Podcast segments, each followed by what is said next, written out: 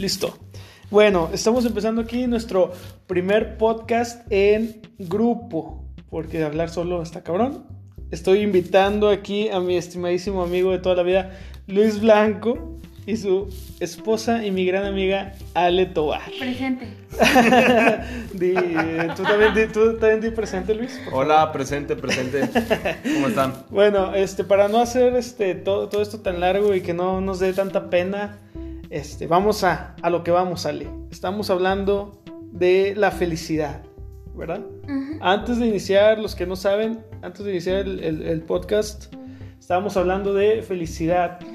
Este, porque bueno, hace poquito estaba reflexionando sobre que la felicidad es un, es un estado momentáneo en el que nos encontramos cuando hacemos algo que nos gusta, ¿verdad? Mucha gente, lo que comentamos es que mucha gente piensa que, que, como dice, como dijimos ahorita, puedes llegar a ser feliz y piensan que se van a mantener ahí toda la vida. O sea, es como una meta. Yo voy a llegar a ser feliz y ahí me voy a quedar. Cuando no es así, ¿verdad? La felicidad es un momento y lo tienes que aprovechar. Todo No, lo que es, no es ser feliz 24/7. no se puede. No, no es sano, no es normal, no sería lógico ser Pero, feliz. por ejemplo, yo ahí te hacía esta pregunta de... ¿por qué, la, ¿Por qué presumimos? Porque me incluyo. Cuando estamos viviendo un momento feliz en las redes sociales, quiero saber tu criterio, y no presumimos un momento infeliz. O sea, bueno, por ejemplo, cuando muere alguien, Ujú. sí veo personas que sí suben, que sí postean, que sí se despiden, pero hablamos a lo mejor económicamente de que me compré un carro. Me Exacto. compré un carro, mi carro, mi logro, mi esto. Pero mientras estoy sufriendo No, el proceso, lo pone. no. No, no ¿A qué se debe eso? O sea, es mi. Pues es que es, es un. Se puede decir que es todo un, todo un punto este, enorme, güey. O sea, realmente. El por qué aparentamos eh, la felicidad. Te aseguro que, por ejemplo, mucha gente ni siquiera es feliz y finge ser feliz. Para Ajá. empezar, hay muchos que ni siquiera lo son, pero lo fingen muy bien. Eh, hay otros que no te van a mostrar cómo fue que llegaron ahí. Hay otros que, que te dicen, como, como tú dices, a lo mejor sí, sacaron un carro, pero no te dicen que se endeudaron cinco años y que a lo mejor no pudieron dar la mensualidad este mes, ¿verdad? Ujú. O sea, la gente obviamente se, no te va a decir lo que, te, lo que les han marcado que no está bien. O sea, por ejemplo, si la, la sociedad siempre va a ser como que te van a decir, esto es lo que está bien, esto presúmelo, si tienes esto presúmelo, esto no lo hagas. Pero no sabemos ni por qué no tenemos que hacerlo, o sea, es la idea que les había comentado hace rato, no sabemos ni por qué no lo hacemos. Sí, o, o, haz de cuenta que es como si la, la vida o la sociedad te dice, tú tienes que ser feliz. O sea, tienes que ser feliz, así como que si estás, si estás infeliz, estás mal. Estás mal. Entonces tienes que ser feliz, entonces siempre estás buscando ser feliz, ser feliz, ser feliz, que cuando lo tienes, presúmelo, presúmelo. Ahora sí soy feliz, presúmelo. Exacto. Y si eres infeliz, pues no, no lo presumo. Exacto. O sea, realmente también estamos ahí basándonos mucho en, en- en- en cosas que, que ni siquiera nos corresponden. Por ejemplo, hay veces que creemos que la felicidad es estar como, como vemos al otro. Porque el otro está en la playa, debe ser feliz, cuando ni siquiera sabes el contexto. Un ejemplo, suponiendo que, que una persona diga, pues no me gusta mi trabajo, ya estoy hasta la madre, pero esta semana me mandaron a la playa a un congreso y, me- y tengo la oportunidad de tomarme una foto en la playa, ¿verdad? Pero la neta mi trabajo me caga, güey, lo odio, pero me mandaron a la playa. Igual, aunque esté en la playa, me caga mi trabajo, pero yo subo una foto en la playa. Y no posteas. güey, eh, me caga mi trabajo, No. me mandaron de trabajo. Sí, vas a decir, el playita, tranquilo. Y la gente va a decir, muchos, muchos ni siquiera saben que estás por trabajo y te van a decir, ah, está en la playa. No manches, en pleno marzo, que ni siquiera son vacaciones ni nada, está en la playa. Debe ser feliz. Él, él debe ser muy feliz. Cuando en realidad es, estás yendo por un trabajo que no te hace feliz. ¿Me explico? Pero porque, o sea, no o sabemos sea, el contexto de las cosas. ya es como que como neutral que hacemos eso, no sé, o sea, Ya es- no, estamos no, programados. no presumimos, por ejemplo, ahorita me pongo a pensar y digo, yo ahorita estoy viviendo el proceso de que quiero cambiar mi físico. Y los veo ustedes aquí tomando, echándose una chavecita. Pero por ejemplo, a mí a veces ese tipo de cosas me pone de mal humor porque yo también lo quiero hacer, pero me estoy sacrificando. Y me pongo a pensar de que ya quiero el cambio total para presumirlo en Para Facebook. presumir, Para presumirlo en Facebook. Pero no presumo todas las veces que me puse de mal humor. No voy a presumir todas las veces de que yo no pude ir porque es ir a tomar y yo no puedo tomar y no ando en el mismo ambiente y me caga. Pero ya estoy programada que cuando yo tenga mi cambio, ya lo voy a presumir, pero no Ya quieres hacerlo, presumo. pero ¿por qué? Ya, o sea, ya no, y no presumo el contexto de que muchas veces puta madre, O o sea, sea, y eso, eso yo creo que también muchas veces es buscar la aceptación de los demás. O sea, Ajá. buscas la aprobación, buscas que vean que estás bien, que veas que estás mejor que otros, que veas que estás mejor que, que antes de lo que, que, que cómo estabas tú mismo antes. O sea, quieres que la gente lo reconozca. Entonces Sí. muchas porque- veces es aceptación Sí. ajena, güey. Porque la- lo después cuando tú dices de que ya quiero estar como quiero estar, lo posteas o lo, lo presumes a la gente. Este, y la gente va a decir, y no manches, quiero con ganas, yo felicidad". quiero, y qué padre que está así y todo. Pero no han visto todo el sacrificio, el sacrificio que tú has estado haciendo, que sigues haciendo. Todo lo que conllevó a Sí, eso, o sea. así como que, y no lo ven, o no lo vemos, o sea. Eh, y a mucha, a mucha gente le, le, da- le puede dar pena, se puede decir, le puede dar pena este, sus tristezas. Por ejemplo, es muy fácil abrirte cuando estás feliz, pero es muy difícil abrirte cuando estás triste. güey. O sea, cuando estás triste no con cualquiera vas y le cuentas. No. Tienes tu, tu grupo de amigos seleccionados que dices, "Ah, con él le puedo decir, ok, este, ¿por qué nos da pena la tristeza? güey? Cuando realmente, bueno, como, como puse en una reflexión hace poquito ahí en, en- en Facebook, realmente si nos ponemos a pensar, güey, las mejores canciones, las mejores pinturas, los mejores libros, las mejores reflexiones han salido de tristezas, güey. O sea, tenemos, tenemos escritores como. Emil Cioran, que es totalmente depresivo, pero tiene unos pensamientos filosóficos muy buenos. Tenemos a Dostoyevsky, que también dio buenos, buenos pensamientos, buenas obras. Y realmente eran personas que, que como ellos, o bueno, Charles Bukowski también, este, el escritor maldito, le llamaban, eh, él vivía una constante depresión. Pero ellos reconocían que esa depresión o esa tristeza los hacía inspirarse, güey. ¿Por qué? Porque cuando uno está triste es dramático. Cuando uno es dramático es sensible. Cuando uno es sensible pues, le dan ganas de sacar las cosas. Tengo que generar dinero a base de mi tristeza. Exacto, ¿no? Sí, sí, aunque, aunque nos dé risa de eso, hay que aprovecharlo. O sea, una tristeza este, no debería avergonzarte, deberías aprovechar eso. O sea, y como tú dices, sacar dinero a base de tu, de tu tristeza es una idea emprendedora, o sea, es una idea chingona. Hacer un podcast de toda mi crisis existencial y, y porque estoy sola en el mundo y nadie pasa lo mismo que yo. O sea, es que un ejemplo, tú dices, estoy sola, estoy diciendo, pero ¿qué tal si tú te pones en el otro lado y si tú escucharas a alguien que está pasando lo mismo que tú estás pasando o que pasaste, ¿cómo te sentirías? Exacto. O sea, te sentirías mejor, así como que, oye, pues no soy la única. Exacto. Oye, Sí, estoy... Pero eso es lo que vas de que nos da pena. No te da No, pena. es como que mostrarte o abrirte de que alguien sepa mis inseguridades. Sí. Y eso es porque ya estamos programados. O sea, ya, Sí. ya, ya no es como que sea nuevo. O sea, ya venimos así desde hace chingo de tiempo. Y por ejemplo, me acordé de que ustedes me platicaron que, por ejemplo, Diego Dreyfus, es que sí se pronuncia Dreyfus, ¿verdad? Este, el vato nos menciona que él tocó fondo. Al momento de tocar fondo, ¿qué te menciona? O sea, que, que el suicidio, la tristeza, la depresión. Entonces ahorita es un consejero profesional en el cual confía uno, ¿por qué? Por la seguridad en la que, en la que te menciona todas las cosas que te hacen tener sentido, pero te las menciona con una seguridad porque ya estuvo ahí. O sea, él está aprovechando sus tristezas, güey. Se está motivando de, de su- de sus, de sus momentos más tristes para poder avanzar o para poder hacer que otros avancen, porque esa es otra.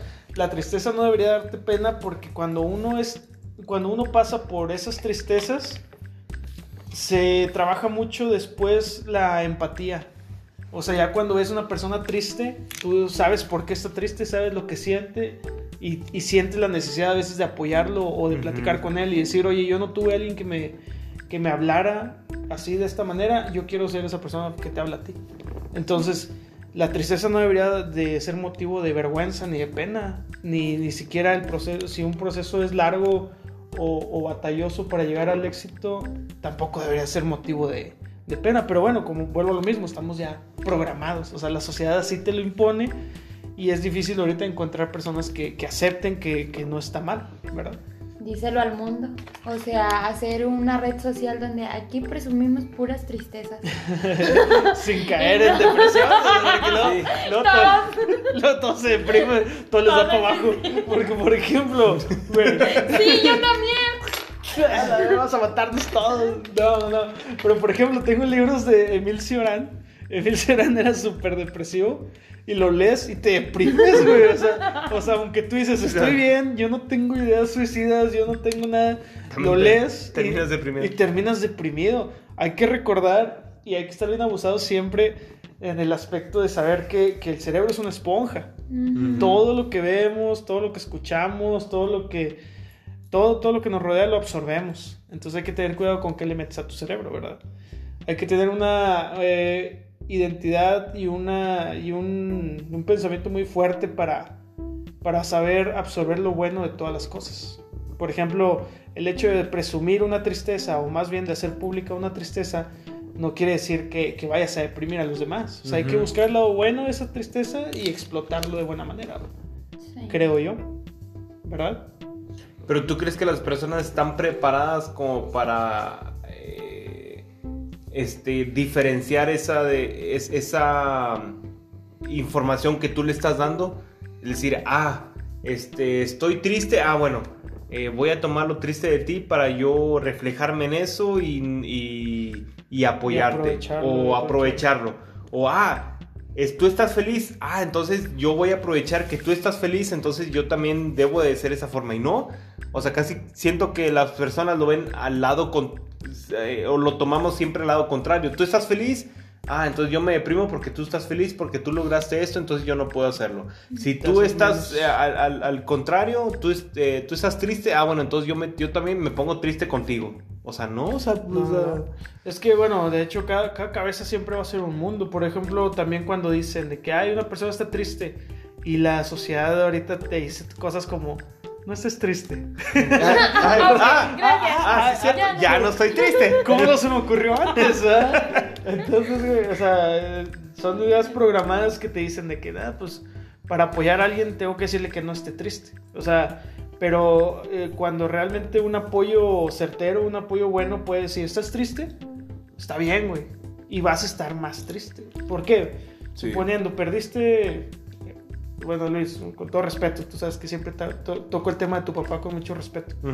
Pero, por ejemplo, que, que en este tiempo hubiera pasado eso de tu papá actualmente. Y que yo te dijera, eh, Luis, este, pues yo sé que estás triste, acabas de perder una persona querida. Es mejor decir, sí, güey, vas a estar triste. O sea, no te miento, vas a estar triste, vas a llorar, vas a hacer esto, vas a hacer lo otro. Te va a doler, te- cuando estés más o menos bien, te vas a acordar, te va a doler, güey. Eh. ¿Por qué? Porque esa es la realidad, es mejor hablarte con la verdad. Creo que O sea- así a la persona a lo mejor la haces como que me entiende. O sea, no está en mi lugar, pero me entiende. No es como que no me quiere sacar del hoyo porque aún las palabras que, que, me digas no me hacen salir de esta tristeza. Exacto. Sí, hay, hay gente que valora más el hecho que te hablen con la realidad. güey. Hay gente que dice, sí, cierto, o sea, yo no quiero escuchar lo convencional que me ha dicho toda la sociedad de que, ay, no estés triste, ay, esto. No, güey, es normal estar triste, vas a estar triste y está bien estar triste, güey. Ajá. O sea, no digo, no es como que digo, eres un robot, no estés triste, güey, ya te programé. No, güey. ah, sí. O sea, es mejor, es mejor analizar las cosas, hablar con la verdad, con la realidad. Y, y como se dice por ahí, o sea, aunque sea frío, aunque sea, se escuche mamón. Bueno, aunque realmente si, para ti se te hace frío eso que te digo, es porque eres una persona sensible que todavía no trabaja bien sus emociones. Pero ya cuando tú ya trabajaste bien tus emociones, tus, tus ideales y todo eso, tú puedes decir, sí, cierto, voy a estar triste y está bien, no está mal. O Ujú. sea, eso no es malo, es algo, es un proceso normal, válido, lógico, por el que tengo que pasar a huevo. O sea, Ujú. es mejor, este, en vez de deprimirme yo contigo, en vez de compartir tu dolor, tratar de hacerte ver la realidad. O sea, ¿por qué? Porque así, así ya lo asimilas. Y hay mucha gente que dice, es que la este, este tipo de cosas son frías, son, son fuertes, pero prefiero mil veces que me digan esto a que me digan, no estés triste. Cuando sé que desde, que me, desde antes de que me digan eso ya estoy triste. Estoy güey. triste. O sea, es ilógico. Y tu comentario no me va a hacer que me ponga feliz. Exactamente, o sea, de hecho, de hecho cuando una persona está en plena tristeza o en plena depresión, es muy, muy difícil hacerla ver tu punto de vista. O sea, ¿por qué? Porque la mente tiene un bloqueo, güey. La tú estás triste, tú perdiste a alguien, tú, o tú perdiste algo simplemente y hacerle de... y que tú llegues bien, feliz, sano, emocionalmente y le digas, no estés triste, no le vas a hacer captar esa idea porque la tristeza le tiene la mente bloqueada. Pero la gente no se preocupa por las emociones hoy en día, güey. La gente cree que, por ejemplo, ir al psicólogo es porque estás loco, es porque estás mal, etc. Entonces nadie va. O sea, nadie trabaja sus emociones realmente hoy en día. Nadie se preocupa por el interior. Cuando realmente te preocupas por tu interior y por conocerte y por conocer todo lo que conlleva, tú ya puedes decir, ah, la neta, sí es cierto, güey. Estoy triste, está bien, no pasa nada. Este güey me habló bien, no me ofendo. O sea, no, o sea este güey no me habló como la, la sociedad lo marca y me gustó. ¿verdad? Entonces, final, conclusión, la felicidad es bueno, es bueno presumirlo. ¿Por qué? Porque digo yo, todos los modelos de Instagram que están guapos, mamados y todo, y presumen su cuerpo, Al rato yo. al rato tú, esperemos. Este, mucha gente dice, ay, ay, es que están guapos y se creen muy guapos y presumen. Pues sí, güey, porque si tú estuvieras así también lo harías, güey. Sí. Si yo estuviera así con, es, con los cuerpos de los modelos que salen en Instagram, yo presumiría y me tomaría fotos todo el día, güey, y andaría en boxer todo el día. ¿Por qué? Porque pues me gustaría presumirlo. Ahorita no lo estoy, por eso no lo hago, ¿eh?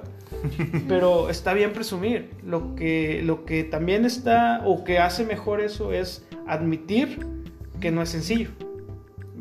Admitir eh, las tristezas, admitir las, las batallas, admitir todo el proceso. O sea, para que sepan que realmente lo haces por una pasión y no por aparentar algo o buscar aceptación de No alguien más. enseñamos tanto el proceso real Exacto. hasta que ya llegamos El al resultado, final sí, es como siempre que decimos me el costó, resultado. Me costó, pero tú no sabes lo que me costó. Ujú. O sea, nada más te estoy diciendo ahí, me costó mucho hacer esto, pero no, no te platico detalladamente todo lo que, Pasé. todo lo que pasé. Y hay que Ujú. normalizar, hay Y que empezar a, a ver normal el hecho de decir, oye, este, pues pasé por esto y yo por eso mismo lo quiero presumir, no lo hago por, no lo hago por mamón, lo hago porque es un logro para mí. O sea, hay que empezar a, a hacer que la gente juzgue menos y que entienda todo lo que has pasado, ¿verdad? Me explico. Con eso cerramos el tema de felicidad, tristezas, apariencias, redes sociales, algo más que, que quieran agregar. No. para, para- para nuestros eh, espectadores, Ale me está diciendo con la mano que no. Eso, eso no es muy normal en un podcast, pero, pero bueno, ya dijo con la mano que no. No se ven expresiones. No se ve, no te están viendo. es que ¿no? me da pánico escénico. ya, ya se te irá pasando. Este, bueno, con esto cerramos el primer podcast en equipo. Me gustó, me gustó la plática. Sí. Y para la siguiente hablaremos temas del amor, temas de Will Smith. De Will Smith. Específicamente. Específicamente Will Smith. Espero que les haya gustado. Luego grabamos uno más. Pueden decir adiós. Pero sin la mano, Ale. sin la mano.